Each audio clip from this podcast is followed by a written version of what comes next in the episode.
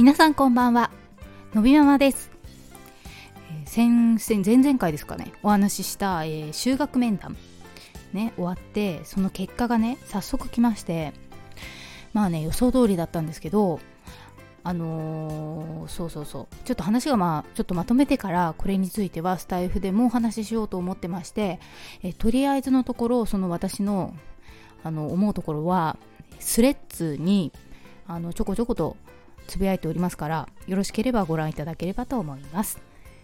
えーということで本日のテーマはたまに不思議なことをするのび太とのびママ資格の勉強しようと思う話。ということでえっ、とのび太くん。ね今6歳なんですけど結構うん今まで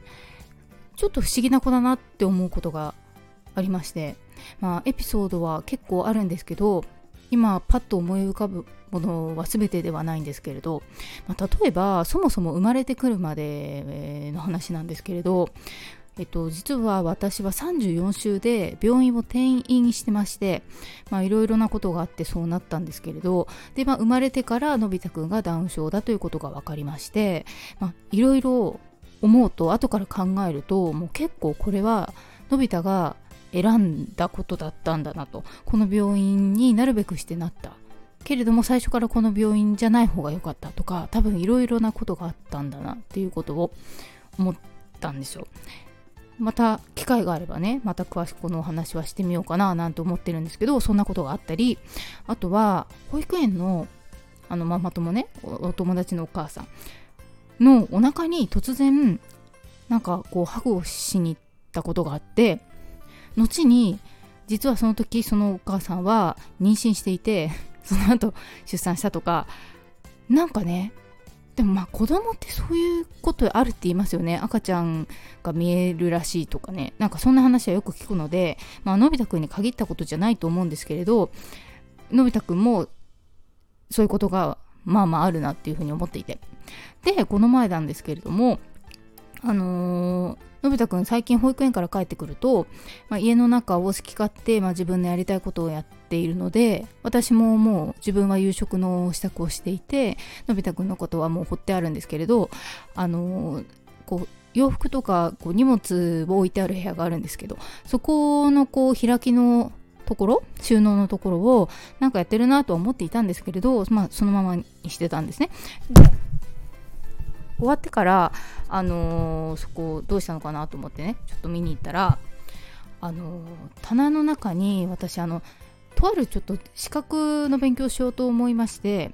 なんか通信講座の申し込みをしたんですけどしたはいいけれども手をつけずにそこに置いてあったっていう状態で でその中からまあだから何冊かその、えー、とテキストがあるんですけれども、あのー最初に読まないといけないっていうやつを3冊選んで床になんかすごい綺麗に並べてあったんですよ。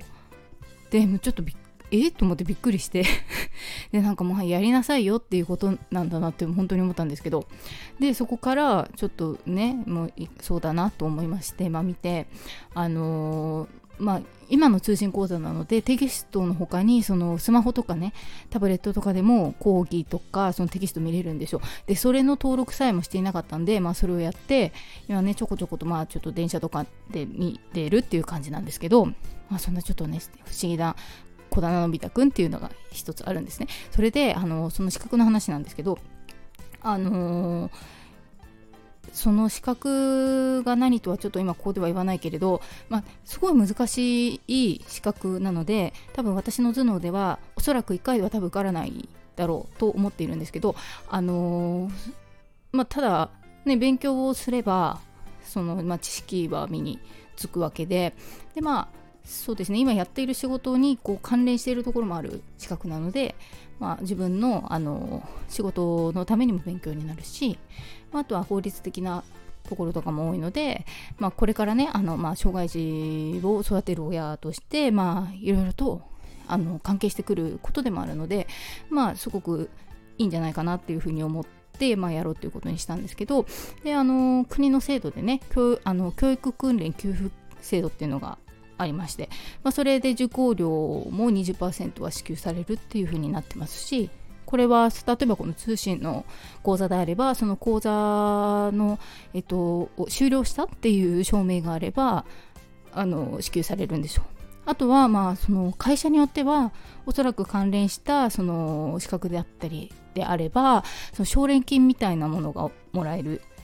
制度が多分あると思うんですよ。であの、まあ、うちの会社もそれがあるのでまああのそれもあってねっていうのがあるんですけど。でさらにもし合格すればまたお金が出たりとか多分会社によってそういうのあると思うんですけど多分そういうのってなんか結構就業規則の 深いところとかにあったりとか するのでだからちょっと一回調べてみると働いてる方はねあのー、そういうのが多分あるんじゃないかなとか思ったりして。でまあ仕事はね本当にうんやっぱり私はずっと続けてる仕事なんですけれどやっぱりのび太くんが生まれる前と生まれてた後やっぱりなんていうかこうやっぱ意識は変わったなと思っていてまあ続けたい仕事かって言われると内容的にうんって思うところもあるけれどただやるんだったらちゃんとやりたいなっていうのもあるし今までやってきてそれなりに、えっと、得たものがあるから、まあ、それが活かせるものであればやってみたらいいなっていうふうに思って、まあ、いろんな意味でちょっと前よりポジティブに捉えられるようになってるのかなと思うし、まあ、これをまあ例えば合格してすぐにどうこうとかっていうふうには考えないていうか、まあ、そんな簡単にそういうふうになるものでもないっていうのもあるけれどもというのもあるのでなのでまあその、うん、受かる受からないっていうことを目標にしなくても、さっき言ったように講座を受けるだけでその知識になるっていう部分について給付金が出るっていうのもあるわけですから、まあ、自分のその知識を得るっていう意味で何かに挑戦してみるっていうのはいいんじゃないかなっていうふうに思うんですね。であんまりねこうなんか うんまあ捉え方は人それぞれだし考え方それぞれだけど別になんか絶対にうん合格しないとダメとかっていうわけでもないしまあ私の場合はね。なのであの あんまりそう深く考えないで難しいから無理とか思ってもまあいいじゃないですか。そこに至るまでの勉強をするっていうだけでも別にプラスになると思うからまいいと思うんですよね。なので、まあ、そういう制度もあるのでもしお金の面で心配されてる方とかがいるんだったらそういうのを調べてみるのもいいと思いますしあのどんなにね難しい合格率すごい低いから、まあ、多分受からないと思うんですけど、まあ、そういうものであってもやってみるのはね全然いいことだと思うのでちょっと久々にそういうことをやってみたらなんか意外と面白くて今少しずつ見てるような感じなんですけどっていうようなことがありました。なので、えー、よろしければねぜひ皆さんもあのー、いろいろ調べてみたりチャレンジしてみるのはいかがでしょうかという話でしたということで、えー、本日の放送はここまでです。えー、最近は、えー、インスタグラムの方ですね、えっ、ー、と、いくつかそうそう、のび太くん捻挫したからね、それ絡みの、捻挫したけど結構動いてちゃうみたいな話とかを動画上げてますので、よろしければご覧ください。ということで本日の放送はここまでです。最後まで聞いていただきありがとうございました。また次回お会いしましょう。さようなら。